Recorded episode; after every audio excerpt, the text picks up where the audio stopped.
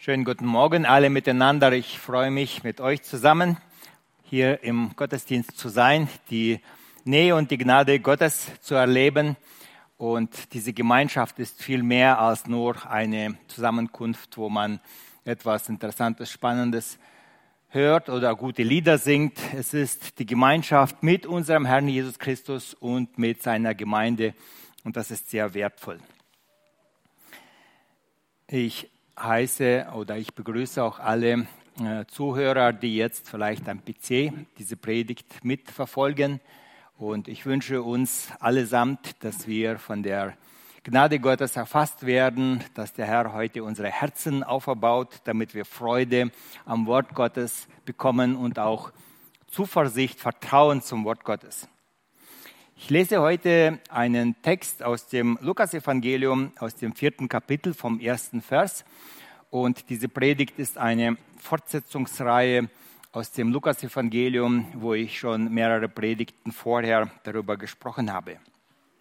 Lukas 4 vom Vers 1. Jesu Versuchung.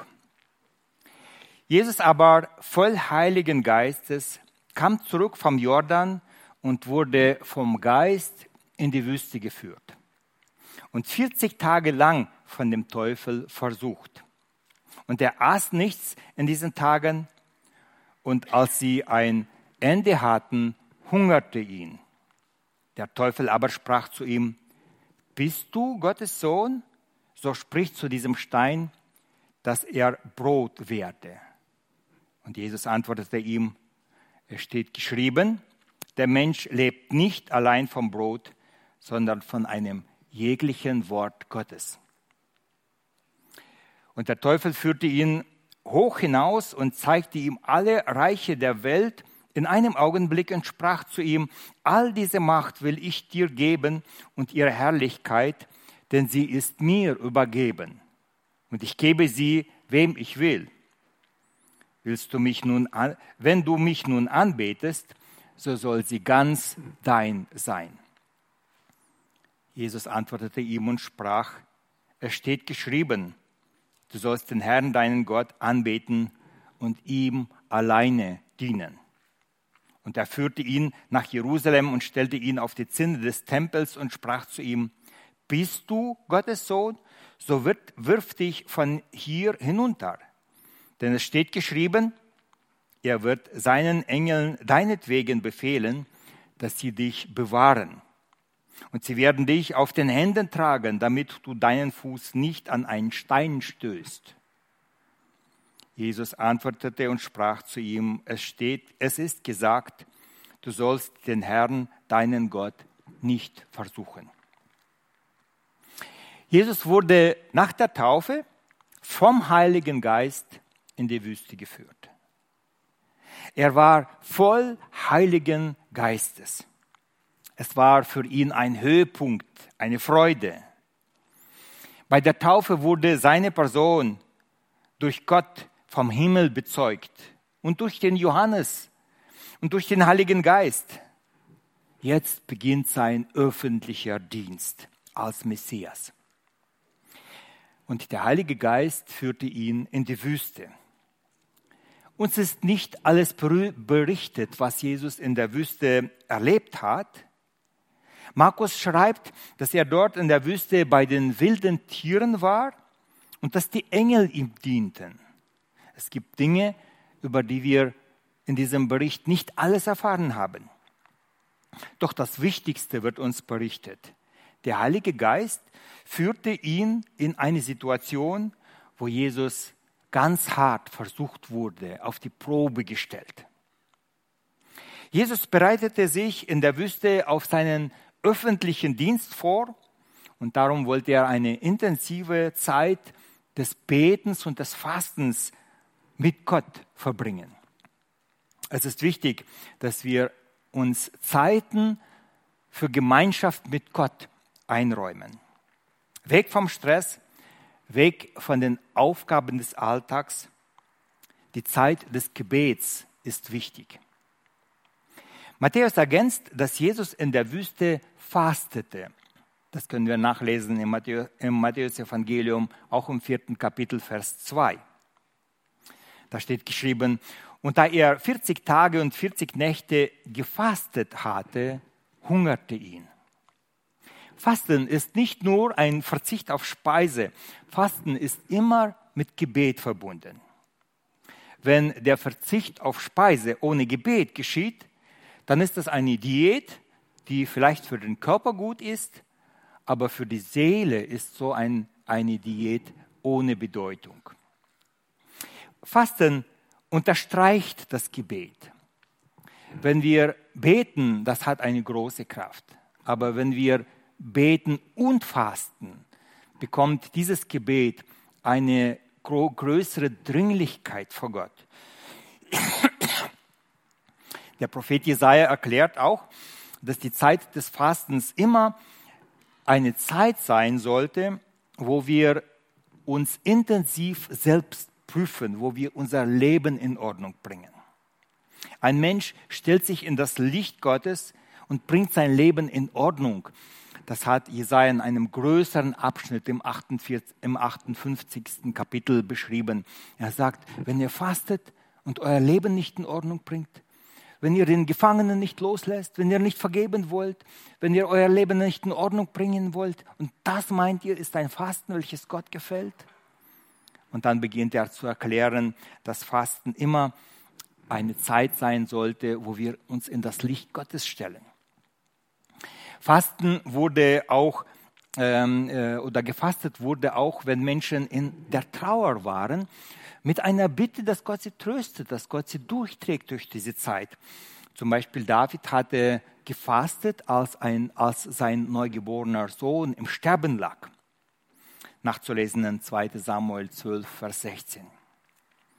Jesus hat seinen Jüngern empfohlen, dass wenn sie einen geistlichen Kampf führen, dass sie diesen geistlichen Kampf mit Fasten unterstützen sollten. Nachzulesen in Markus 9, Vers 29, da sagt Jesus Christus, seine Jünger kamen zu ihm und haben erklärt, dass, ähm, ähm, dass sie einen Dämon nicht austreiben konnten. Und dann sagt Jesus Christus, diese Art lässt sich austreiben nur mit Fasten und Beten. Jesus hatte in dieser Zeit eine Zeit der intensiven Gemeinschaft mit Gott. Er betete und er fastete. Und nach 40 Tagen des Fastens quälte ihn der Hunger stark. Nach Zeiten des großen Segens kommen manchmal Zeiten einer großen Versuchung. Ein Bruder erzählte mir, wie er sich so gefreut hatte auf seine Taufe und dann, als die Taufe vorüber war, dann war er in ein Loch gefallen. Er meinte, Gott hört seine Gebete nicht. Er meinte, Gott ist weit von ihm. Er meinte, mit ihm ist etwas falsch. Bis er dann äh, zu den Ältesten der Gemeinde gegangen ist und hat gebeten, sie sollen für ihn beten. Und er sagt, nach diesem Gebet hat er wieder die Freude und die Gewissheit der Nachfolge bekommen. Aber bis dahin wurde er stark von diesen Zweifeln ge geplagt. In der Regel droht einem Menschen nach ungefähr drei Wochen ähm, äh, Hungers der Tod. Aber es sind Fälle bekannt, wo Menschen viel länger ähm, ohne äh, Essen ausgekommen sind und sie sind am Leben geblieben. Zum Beispiel 1920 starb in England in einem Londoner Gefängnis ein inhaftierter Bürgermeister von Cork, äh, Tennessee, Joseph McSweeney, nach 73 Tagen Hungerstreik. 73 Tage dauerte es, bis er gestorben ist. Mein Schwiegervater hat Hunger in seiner Jugend erlitten und er erzählte mir, er hat gesagt, Hunger ist viel mehr als ein leeres Gefühl im Magen. Er sagt, es ist ein Schmerz im ganzen Körper.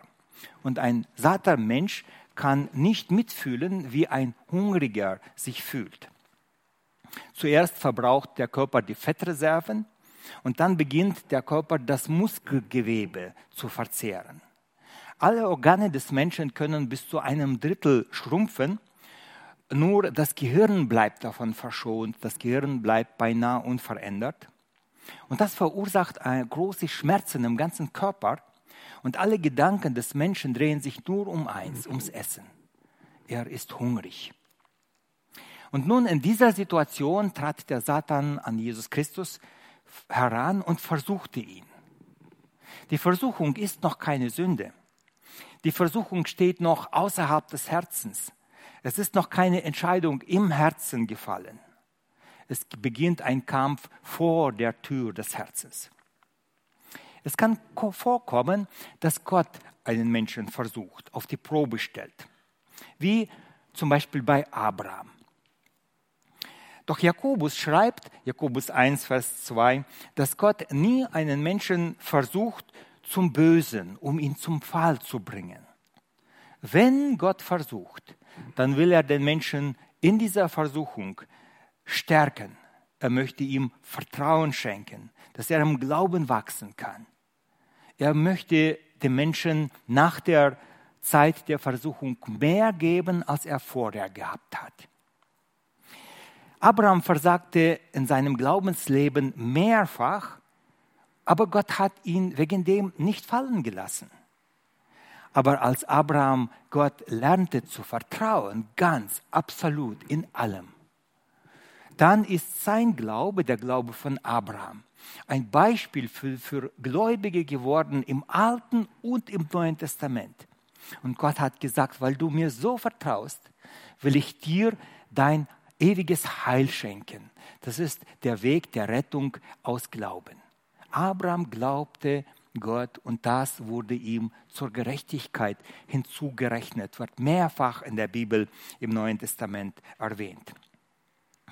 Wenn aber der Satan dagegen den Menschen versucht, dann ist seine Absicht, ihn zum Fall zu bringen.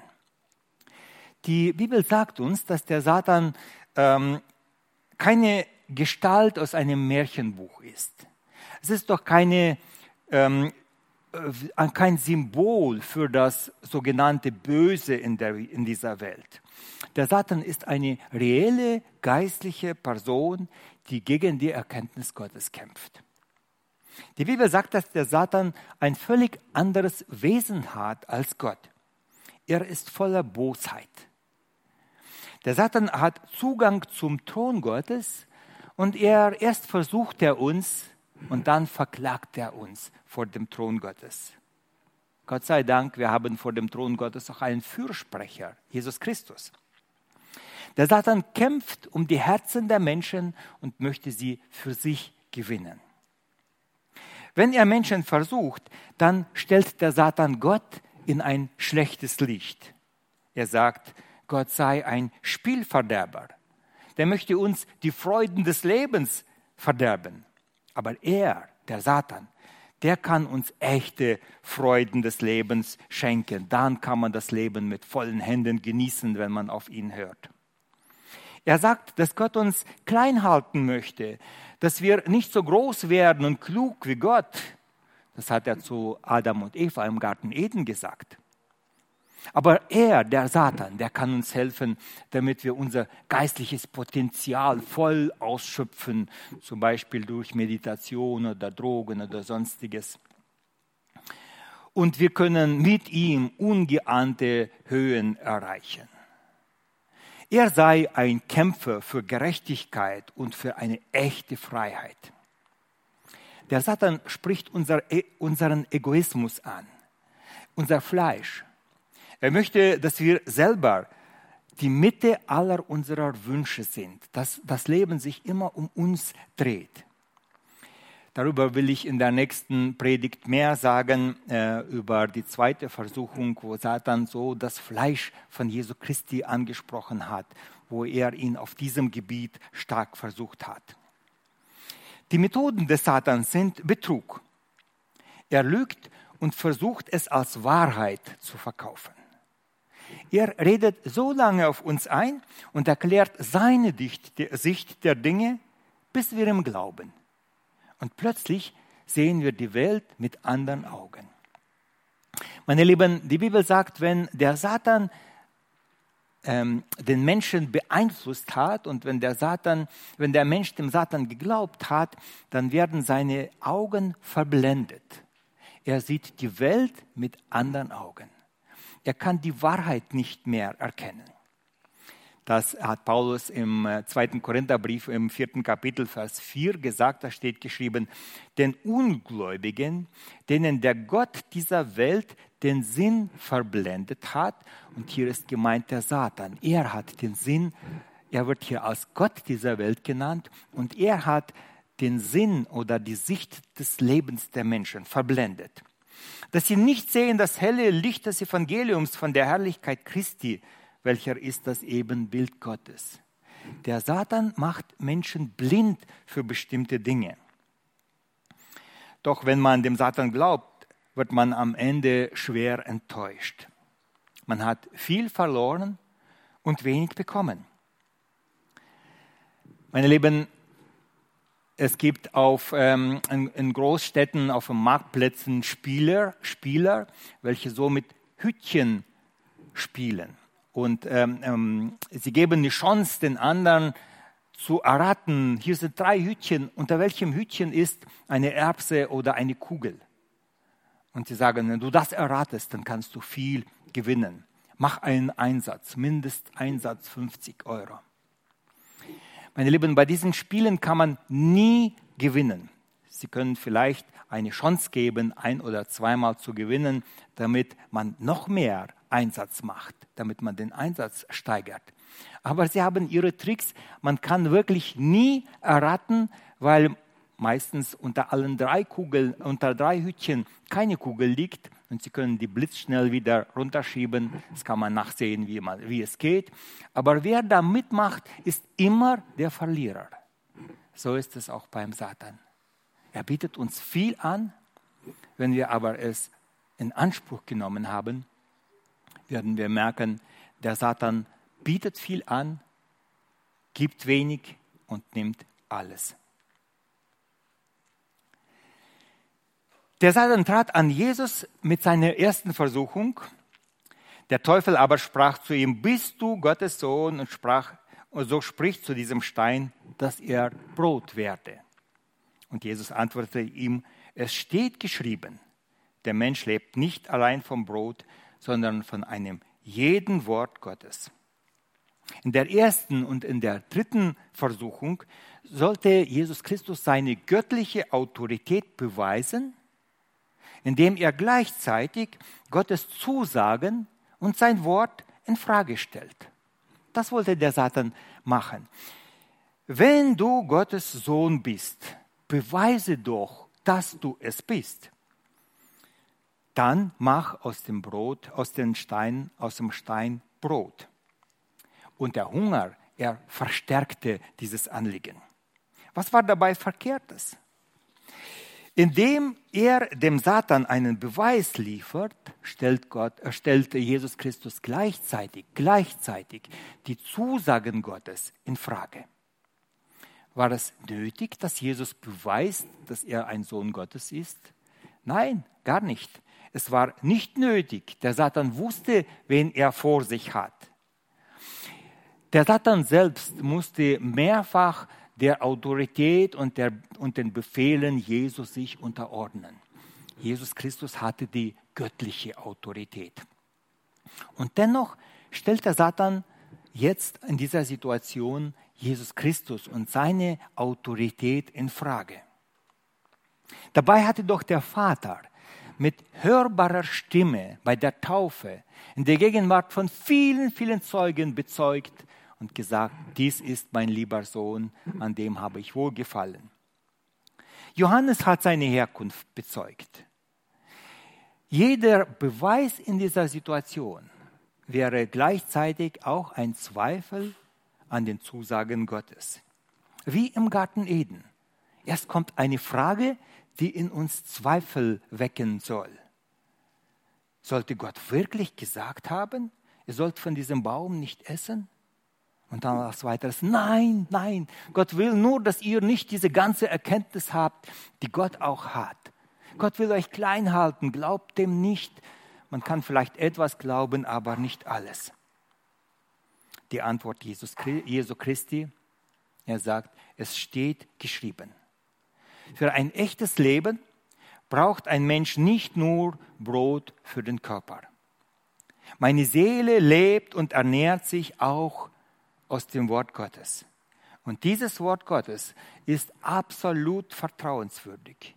Auf das kann ich mich ganz verlassen. Ich brauche es nicht anzweifeln, beweisen oder unter Frage stellen. Ich vertraue dem Wort Gottes ganz. Das war die Antwort Jesu Christi. Lasst uns an dieser, diese, diese Feststellung noch einmal wiederholen. Wer die Schrift und die Zusagen Gottes in Frage stellt, der hat keine Waffen im Kampf gegen den Satan.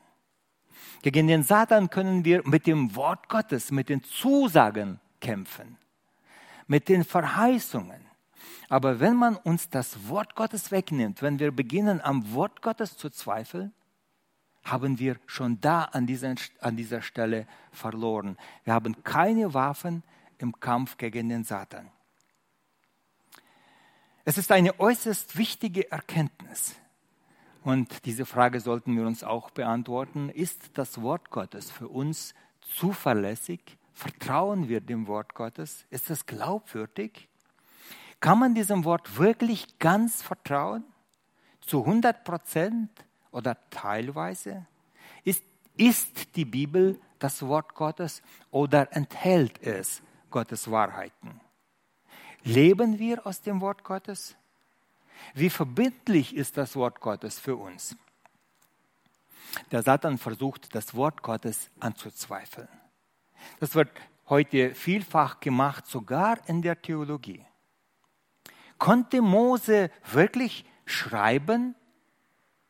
Sind die fünf Bücher Mose wirklich von Mose gegeben? Hat er sie aufgeschrieben oder vielleicht Leute in seiner, in seiner, äh, unter seiner, äh, ähm, äh, wo er diktiert hat? Oder waren das Geschichten, die über lange, lange Zeit, über Jahrhunderte am Lagerfeuer vom Vater zum Sohn weitergegeben wurden? Bis irgendwann einmal die Leute schreiben konnten. Haben die Propheten der Bibel zukünftige Ereignisse vorhergesagt? Oder wurden diese Ereignisse nachträglich in die Bibel hineingeschrieben? Das ist eine ganz wichtige Frage. Schuf Gott die Welt wirklich in sechs Tagen? Oder ist das eher ein Sinnbild? Jeder Tag ist, sind Jahrmillionen von Jahren, in denen etwas geschehen ist in der Natur. Wie hat Gott die Welt gemacht? Warum glauben Menschen nicht, dass Gott die Welt in sechs Tagen geschaffen hat, weil es, die Erkenntnis, weil es der Erkenntnis der Bibel widerspricht. Oder weil wir vielleicht es für unmöglich halten, dass man so ein riesiges, großes Werk, die Schöpfung, machen kann in sechs Tagen? Dass Gott an einem Tag so viel gemacht hat? Wir haben einen Gott, der seine Freude daran hat, Dinge, die in unseren Augen unmöglich sind, möglich zu machen. Und Gott sagt, dadurch zeichne ich mich aus. In Sacharja 8, Vers 6 äh, sagt Gott, spricht Gott zum Volk Israel und sagt, es wird eine Zeit kommen, wo ich euch aus allen Völkern und Nationen, ihr, ihr werdet zerstreut sein bis an das Ende der Welt unter allen Völkern und Nationen aber es wird eine Zeit kommen, wo ich euch aus allen Völkern und Nationen sammeln werde und euch wieder zurückbringen in das Land, in dem ihr am Anfang gewesen seid. Und dann sagt ähm, Zacharia, Entschuldigung, Zacharia 8, Vers 6, so spricht der Herr Zebaut, erscheint dies auch unmöglich in euren Augen? Stellt euch mal vor, jemand hier in, in Deutschland 1943 äh, würde sagen, noch vier Jahre und dann wird, werden die Juden ihren eigenen Stadt bekommen. Was würden die Leute sagen? Unmöglich, unmöglich, das geht gar nicht. Und Gott antwortet und sagt, sollte es darum auch unmöglich erscheinen in meinen Augen? Unser Gott ist ein Spezialist für unmögliche Dinge, meine Lieben. Ich war in der Schule in der sechsten oder in der achten Klasse, weiß ich nicht. Und damals, als ich in der Schule war, hat die Wissenschaft bewiesen, durch die Gesetze der Thermodynamik, dass die Materie und die Energie ewig sind. Die Welt wurde nicht geschaffen, sie war ewig zu einer Zeit. Die äh, Energie und auch die Materie, die können nicht einfach so verschwinden im Nix. Die kommen auch nicht von irgendwo von alleine, so hat die Wissenschaft gesagt, sondern sie gehen nur aus einem Zustand in den anderen. Energie kann äh, in Materie verwandelt werden, Materie in Energie, aber die verschwinden nicht, die kommen nicht von alleine. Deshalb ist alleine diese Frage, woher kommt die Schöpfung, überflüssig. Die war immer da, die ist da, die ist ewig. Das war damals die Wissenschaft. Heute bin ich 63 und nun hat die Wissenschaft bewiesen, dass die Materie nicht ewig ist, sondern ihren Anfang hatte. Die kosmische Hintergrundstrahlung zeugt davon, dass Materie, Raum und Zeit einen Anfang hatten. Heute glauben viele Wissenschaftler, dass es am Anfang keine Energie gab, keine Materie, keinen Raum und auch keine Zeit. Es gab absolut nichts.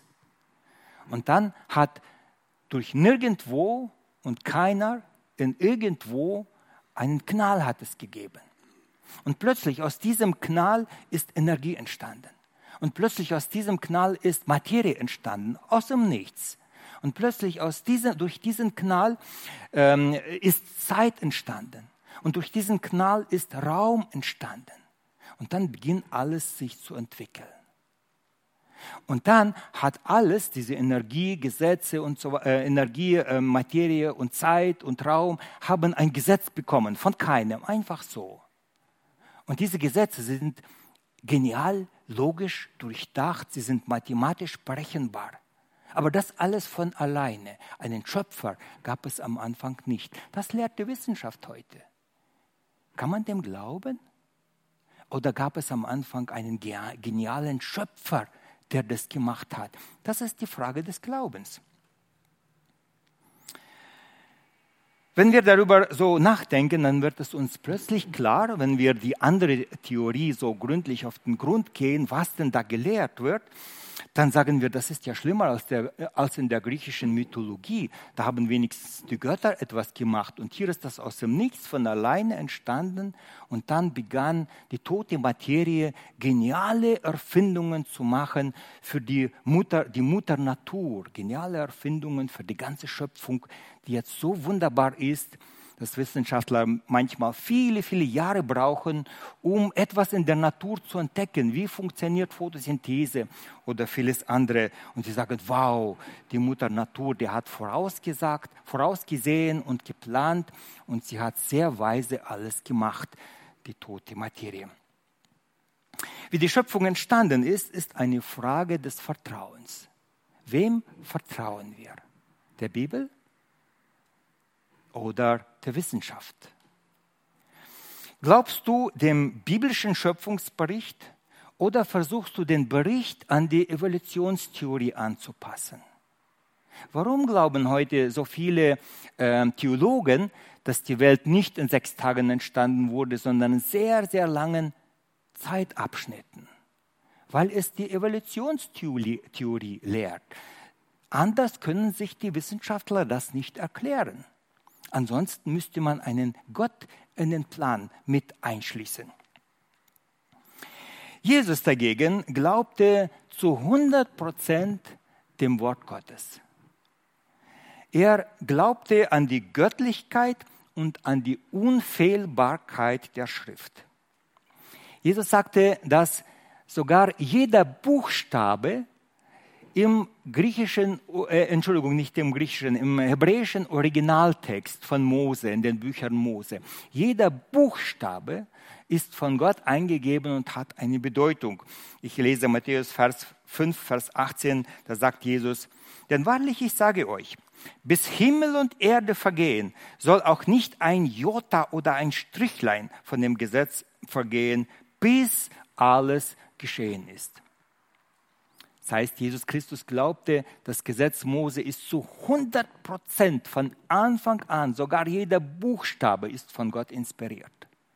Das hat, Mose, äh, das hat äh, Mose geglaubt und das hat Jesus geglaubt.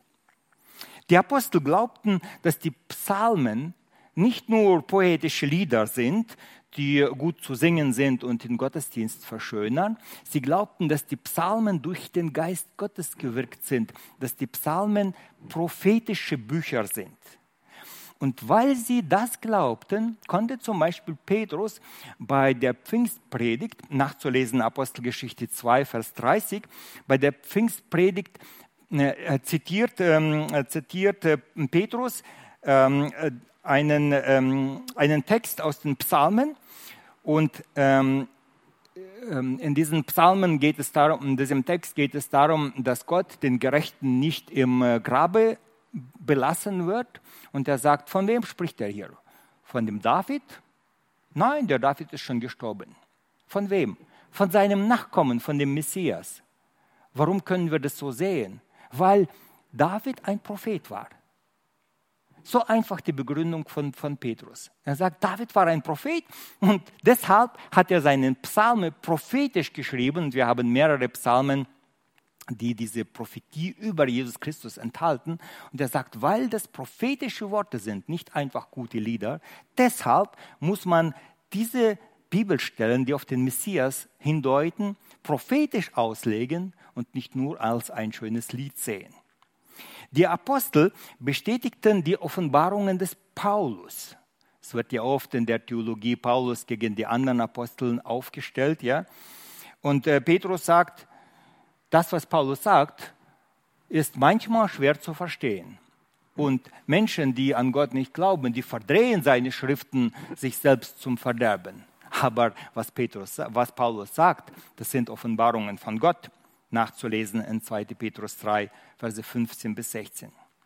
Paulus dagegen bestätigt die Autorität der Apostel.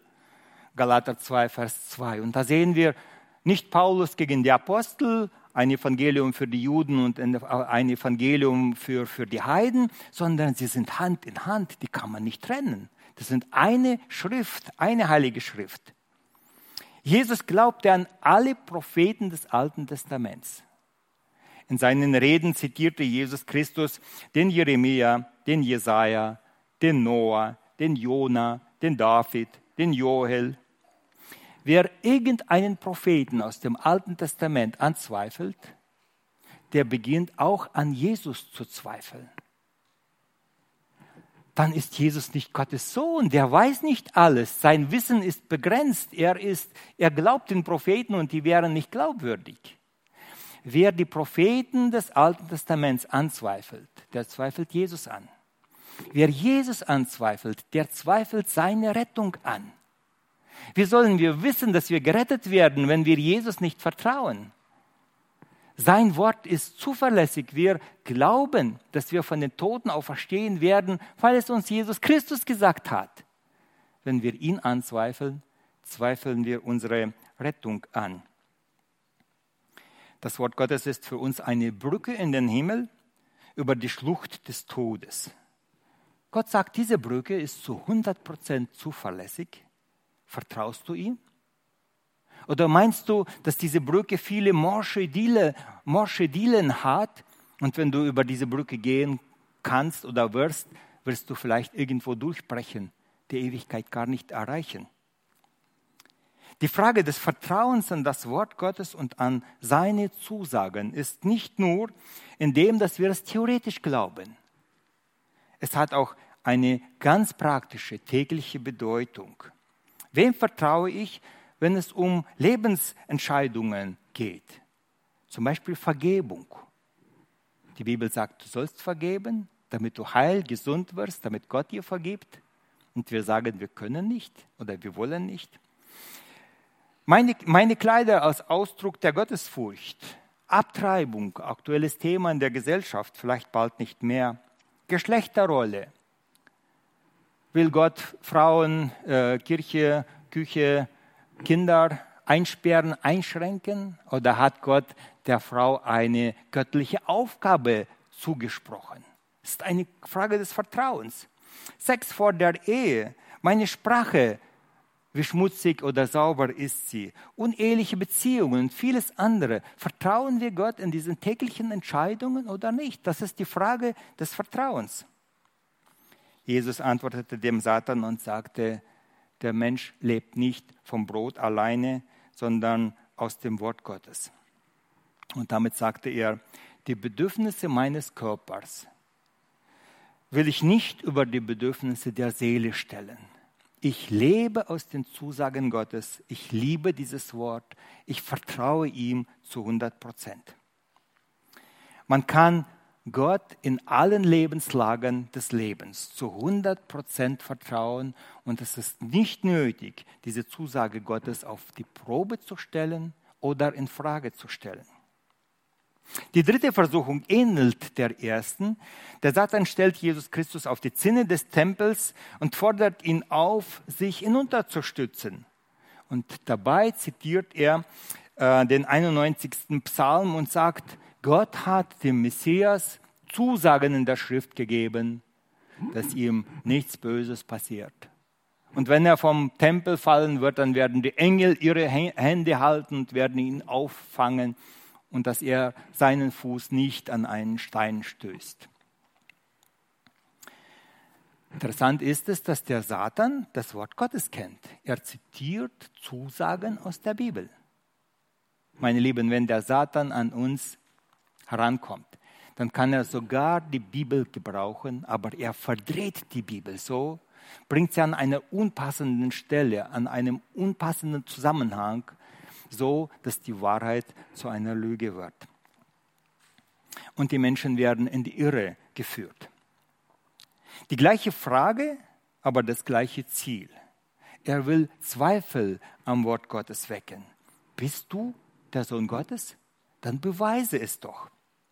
Und Jesus antwortet wieder mit der Schrift und er sagt, ich vertraue dem Wort Gottes. Ich habe es nicht nötig, die Zusagen Gottes zu überprüfen oder ihm zu vertrauen, äh, weil ich ihm vertraue. Lasst uns mal kurz darüber nachdenken, warum vertrauen wir Gott? Können wir seine Zusagen überprüfen? Das geht nicht. Wir können nicht alles überprüfen, was Gott gesagt hat. Was kommt nach dem Tode? Wer von uns hat die Sicherheit der Auferstehung der Toten? Können wir das irgendwie prüfen? Was wissen wir, was passiert nach dem Tode? Was wissen wir, was passiert? Wird Jesus Christus seine Gemeinde abholen? Wann? Wie? Was können wir überprüfen? Wir vertrauen Gott erstens, weil wir seinen Charakter kennen. Meine Lieben, wir vertrauen Gott, weil wir seinen Charakter kennen. Wir haben Gott als Vater kennengelernt. Als einen Vater, der sich um uns sorgt und sich um uns kümmert. Für mich ist das Vertrauen der Kinder in ihre Eltern so ein großes Vorbild. Und deshalb sagt wahrscheinlich Jesus Christus auch, wenn ihr nicht glauben werdet wie die Kinder, so könnt ihr nicht ins Himmelreich kommen ähm, wenn ähm, mein Sohn zu uns zu Gast kommt mit seinen Kindern. Wir haben da so einen Holzschuppen und der ist überdacht. Und dann hat der äh, Jüngste, der Nelo, seinen größten Spaß von diesem Schuppen immer wieder runterzuspringen. Und das ist ein unendliches Spiel. Papa, noch einmal. Und der Papa setzt ihn auf das Dach, dann läuft er rüber. Der Papa steht unten und er springt ihm in die Arme. Er fängt ihn auf und er läuft wieder. Papa, noch einmal. Papa, noch einmal. Und die Eltern, Kinder, die haben schon ihre Bedenken. Wird der Papa uns auffangen oder nicht? Versteht ihr, versteht ihr, dieser Kleine, der hat kennengelernt, auf meinen Papa ist Verlass. Ihm kann man vertrauen. Er hält mich auf. Er, er fängt mich auf. Mir kann nichts passieren. Dieses kindliche Vertrauen, das möchte Gott von uns haben. Zweitens, wir vertrauen Gott, weil wir Erfahrungen im Glauben gemacht haben. Wir wissen nicht im Voraus, wie alles ausgehen wird. Wissen können wir das nicht. Aber wir haben uns Gott in der Vergangenheit anvertraut und er hat geholfen, geholfen, gehört und getragen. Das hat uns in, zu einer Erfahrung im Glauben geführt. Und wir können deshalb in der Zukunft Gott vertrauen, weil er in der Vergangenheit uns beigestanden ist. Meine Lieben, Gott sagt, Gott lädt uns ein und er sagt, vertraue mir und vertraue meinem Wort. Und du wirst in diesem Vertrauen, wirst du Erfahrungen machen und der Glaube in dir wird wachsen. Gott möchte uns nicht erst Beweise liefern, damit wir vertrauen, sondern er sagt, vertrau mir und du brauchst keine Beweise mehr. Du wirst sehen, ich stehe zu meinem Wort. Ich lese aus dem Johannesevangelium aus dem siebten Kapitel, Verse 16 und 17. Da ging es darum, ob Jesus die göttliche Autorität hat, ob es da Beweise gibt, wie er sich beweist. Die äh, schriftgelehrten Pharisäer haben vielfach sind zu ihm gekommen, haben gesagt, beweise, dass du der Sohn Gottes bist. Mache ein Wunder, zeige, dass du mach etwas, ja? Und Jesus Christus sagt, Jesus antwortete ihnen und sprach, meine Lehre ist nicht von mir, sondern von dem, der mich gesandt hat. Wenn jemand dessen Willen tun will, wird er inne werden, ob diese Lehre von Gott ist oder ob ich von mir selbst aus rede. Jesus Christus sagt, wenn ihr beginnt, den Willen Gottes zu tun, also das, was Gott tut, werdet ihr jedes Mal merken, das ist die Wahrheit. Und wir machen Erfahrungen. Er sagt, vertraut mir, beginnt zu tun, was ich euch sage, und ihr werdet sehen, dass das die Wahrheit ist. Jesus Christus lädt uns ein zum Vertrauen und dann werden wir Erfahrungen machen. Es gibt genug Gründe für einen allmächtigen Schöpfergott. Wir haben genug Gründe, um an Gott zu glauben.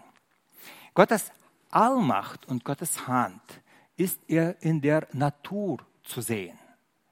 Im Römerbrief im ersten Kapitel schreibt Paulus, denn Gottes unsichtbares Wesen, das ist seine ewige Kraft und Gottheit, wird ersehen aus seinen Werken so dass sie keine Entschuldigung haben. Das heißt, ein jeder, der ein bisschen in die Natur reinschaut und überlegt, wie kompliziert, wie wunderbar das war, der kommt bald auf diese Erkenntnis, da muss es einen Schöpfer gegeben haben. Und das ist ein Aufruf, ein, eine Aufforderung, fange nach diesem Schöpfer an zu suchen. Gott ist in der biblischen Prophetie zu erkennen. Ich habe schon vorher gesagt in einer anderen Predigt, Gott sagt Dinge im Voraus, die später geschehen werden. Und wenn wir die biblische Prophetie lesen und erkennen, muss ein jeder Mensch, der sich damit ernsthaft auseinandersetzt, zu der Erkenntnis kommen, da gibt es jemand, der außerhalb der Zeit steht. Da gibt es jemand, der weiß, was kommen wird. Ein normaler Mensch kann das nicht wissen.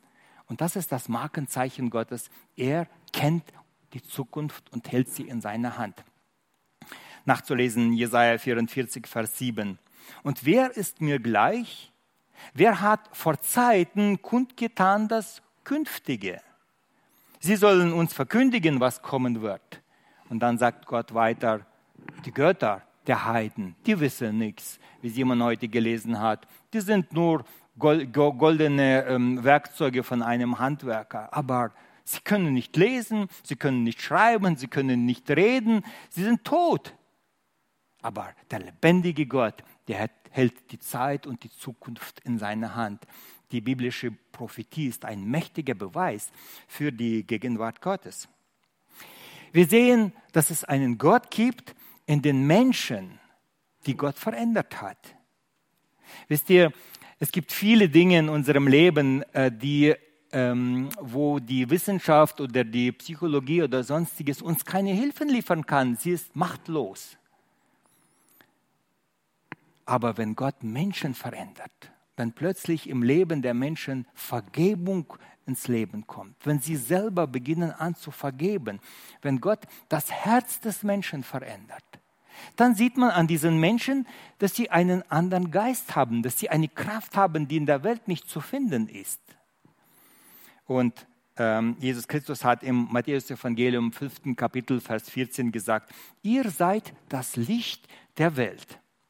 Es kann die Stadt, die auf einem Berge liegt, nicht verborgen bleiben. Und in der Apostelgeschichte 1, Vers 8 steht geschrieben, Jesus sagt zu seinen Jüngern, ihr werdet meine Zeugen sein. Wenn immer Masiar oder Simon oder Erwin ähm, auf der Straße sind, wenn sie leben, wie sie sprechen, was sie tun, wenn die Menschen sehen, wie Gott Menschen verändert, dann beginnen sie wie ein Licht auf einem hohen Berge, beginnen sie zu leuchten und darüber zu zeugen, dass es einen lebendigen Gott gibt, der tut Dinge, die auf menschliche Weise unmöglich sind. Und da sehen wir, dass es einen lebendigen Gott gibt. Aber keine Beweise können einen Menschen überzeugen, gläubig zu werden.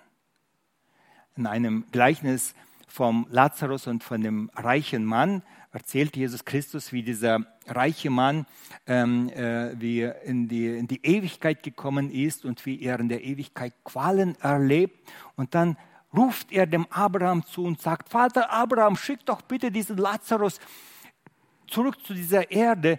Und wenn diese Menschen sehen werden, ich habe da Brüder, die sollen doch gerettet werden vor, diesem, von die, vor dieser Pein. Und wenn sie sehen werden, wie ein Toter auferstanden ist, dann werden sie bestimmt glauben. Und Abraham sagt, sie haben die Schriften und die Propheten. Und wenn sie dem nicht glauben, dann werden sie nicht glauben, auch wenn ein Toter aufersteht. Meine Lieben, sogar eine Auferstehung von einem Toten wird einen Menschen nicht dazu bringen, dass er beginnt an Gott zu glauben, wenn er nicht möchte, wenn er sein, wenn er sein Herz hart gemacht hat. Denken wir nur an diese ähm, Begebenheit, an diese Geschichte, wo Jesus Christus den Lazarus von den Toten auferweckt hat. Er ist spät gekommen, er ist angeblich zu spät gekommen. Der Lazarus war nicht nur tot, er begann schon zu stinken. Und er war schon beerdigt. Die Beerdigung war eigentlich schon vorbei. Und dann kommt Jesus Christus und spricht ein Wort und Lazarus wird wieder lebendig. Viele Menschen haben es gehört. Es war kurz vor Passa. Äh, äh, Bethanien liegt ganz in der Nähe von, von Jerusalem, eine halbe Stunde äh, entfernt, eine halbe Stunde Fußmarsch entfernt, ganz in der Nähe. Ganz Jerusalem hat darüber gesprochen. Sind die Schriftgelehrten, die Pharisäer zum Glauben gekommen? Nein, gar nicht. Sie haben ihr Herz hart gemacht. Sie haben gesagt, wenn er so weitermacht, dann wird bald keiner mehr uns glauben. Sie werden alle ihm nachlaufen. Lieber stirbt ein Mensch, als das ganze Volk ins Verderben geht. Und sie beschließen, Jesus Christus zu töten. Meine Lieben, wenn jemand an Jesus nicht glauben will, reichen keine Beweise, reichen keine Wunder, bringt, das bringt gar nichts. Es bringt nur, wenn wir in unserem Herzen beginnen, Gott zu suchen und ihn um Gnade zu bitten. Wenn wir beginnen, Gott zu vertrauen, dann beginnt in unserem Herzen ein neues Leben und Gott verändert uns.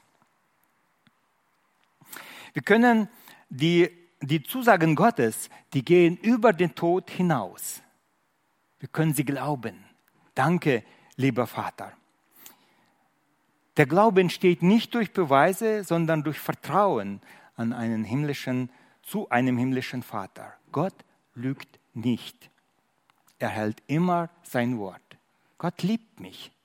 Er hat Jesus Christus in diese Welt geschickt, damit ich gerettet werde. Ich war vor 2000 Jahren nicht auf Golgatha. Ich habe es nicht gesehen, aber ich glaube das. Die Zusagen Gottes gehen auch über den Tod hinaus. Danke, lieber Vater. Wir können am Anfang nicht sehen, was am Ende passiert, aber wir vertrauen, dass Gott Leben schenkt, dass er Gutes wünscht, dass er sein Wort hält. Alles andere werden wir später sehen, wie es sich erfüllt hat. Spötter lachen heute über uns und verhöhnen uns, der Pfarrer, der ist ein Spaßverderber. Besser ein Spatz in der Hand, also dieses Leben, als eine Taube vom Dach. Wer kann schon sagen, was nach dem Tode kommt? Glaube an Gott ist auch ein Vertrauen zu Gott. Gott möchte uns helfen, dass wir ihm in allen Situationen unseres Lebens vertrauen und glauben, dass wir fest in ihm werden. Es steht geschrieben. Das ist nicht nur eine Weltanschauung oder eine Meinung, es ist ein praktisches Leben aus dem Vertrauen zu Gott. Herr, hilf mir vertrauen, ich will dir vertrauen. Auch wenn es zur, zur Zeit gegen alle Vernunft, vielleicht sogar gegen die Wissenschaft geht, ich vertraue Gott in allen Situationen meines Lebens, in meinem Denken und in meinem Handeln, weil ich den liebenden Vater kenne und gelernt habe, ihm zu vertrauen. Wisst ihr, viele Glaubenslieder, die wir singen, die sind aus einer tiefen Lebenserfahrung geschrieben. Glaubenslieder sind, bin ich fest überzeugt, auch heute oft Lieder, die durch den Geist Gottes gewirkt wurden. Und so singen wir in einem uralten Lied, in einem Glaubenslied, steht geschrieben, glaube einfach jeden Tag. Glaub, ob es auch, äh, glaube, ob es auch stürmen mag. Gibt es, äh, glaub es recht auf dunkler Spur Jesus spricht ja, glaube nur. Glauben will ich, Herr mein Gott, glauben fest bis in den Tod, bis zum Schauen auf Zions Flur. Jesus spricht ja, glaube nur. Ich glaube jeden Augenblick. Glaub in Nöten wie im Glück. Geht's auch weder die Natur. Jesus spricht ja, glaube nur. Amen. Ich lade euch ein zu einem Gebet. Lieber Vater, wir danken dir, dass dein Wort so vertrauenswürdig ist. Danke dir, dass wir dich in der Bibel als einen lebender, lebenden, vertrauenswürdigen, allmächtigen Gott kennengelernt haben. Wir beten dich an, wir freuen uns. Es fällt uns immer wieder schwer zu erkennen, wo wir uns im Alltag ändern müssten. Es fällt uns schwer, unsere Irrtümer zuzugeben. Es fällt uns schwer, deine Gebote anzunehmen und nach denen auch zu leben.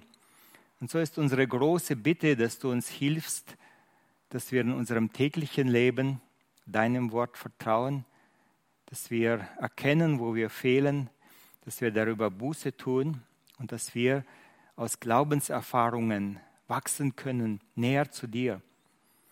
Wir danken dir von ganzem Herzen, dass wir im Glauben viele Dinge im Glauben erfassen dürfen und so in Ruhe und mit einem stillen Herzen sogar in die Ewigkeit gehen und sterben, weil wir wissen, wir fallen in die Hand des ewigen, allmächtigen Gottes.